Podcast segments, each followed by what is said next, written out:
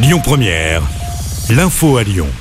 Bonsoir à tous. À la une de l'actu, les syndicats espèrent mobiliser demain deuxième journée d'action de la semaine, la première un week-end depuis le début du mouvement de grogne contre la réforme des retraites. 200 actions sont prévues un peu partout en France. Chez nous à Lyon, le rassemblement est programmé à 14h des Brotteaux dans le 6e arrondissement. Pour rappel, la manif lyonnaise avait rassemblé entre 11 et 30 000 personnes mardi dernier. À noter qu'il ne devrait pas y avoir de perturbations dans les transports en commun car ce n'est pas une journée de grève mais une journée de mobilisation et de manifestation. En revanche, le métro B, lui, sera à pour plusieurs jours à partir de dimanche. En cause, les travaux d'extension de la ligne jusqu'à Saint-Genis-Laval. Des bus de substitution sont mis en place entre la gare Pardieu et celle d'Oulin. Départ toutes les 7 à 15 minutes et ce jusqu'à jeudi prochain. Euh, pour les automobilistes, attention, l'alerte pollution est toujours en cours dans la métropole lyonnaise et conséquence, la circulation différenciée a été mise en place aujourd'hui. Ça concerne Lyon, Villeurbanne et Caluire. Seuls les véhicules critères 0, 1, 2 et 3 peuvent circuler dans la ZFE, la zone à faible émission.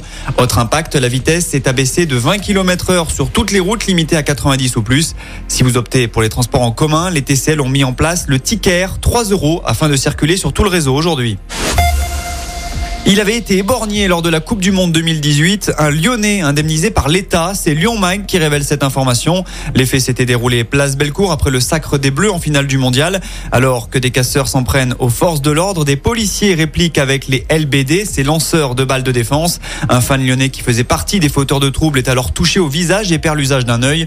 Le jeune homme avait décidé de poursuivre l'État et le tribunal administratif a finalement jugé, avec l'aide de la vidéosurveillance, que la victime était en train de fuir et qu'elle ne représentait pas une menace lorsqu'elle a été touchée. L'État devra donc l'indemniser à hauteur de 73 000 euros. Dans l'actu également, la grippe progresse dans notre région. Auvergne-Rhône-Alpes est aujourd'hui en phase épidémique. La Haute Autorité de Santé recommande la vaccination annuelle pour les mineurs des 2 ans à administrer en spray nasal pour les plus petits. L'HAS estime qu'elle devrait être inscrite au calendrier vaccinal et rendue gratuite. On passe au sport. Ce sera un derby pour une place en demi. Le tirage au sort des quarts de finale de la Coupe de France a été réalisé hier soir. Sur le papier, il est clément pour Lyon. Réception au Groupama Stadium d'un pensionnaire de Ligue 2, le voisin grenoblois. Rendez-vous mercredi 1er mars. L'autre club de la région encore en lice, Annecy, ira de son côté à Marseille. Avant cela, il y a de la Ligue 1 ce week-end. Nice ouvre le bal tout à l'heure avec la réception d'Ajaccio. L'OL clôturera cette 23e journée avec un choc face à Lens dimanche soir. En basket, gros test pour l'Asvel. Ce soir en Euroleague, les Villeurbanais défient Monaco en principauté. Et puis enfin, prudence sur la route ce week-end. Si vous avez prévu de partir, la circulation sera chargée demain dans la région. Ce sera rouge dans le sens des départs, notamment sur la 43 si vous avez une virée ski programmée. C'est classé orange dans le sens des retours.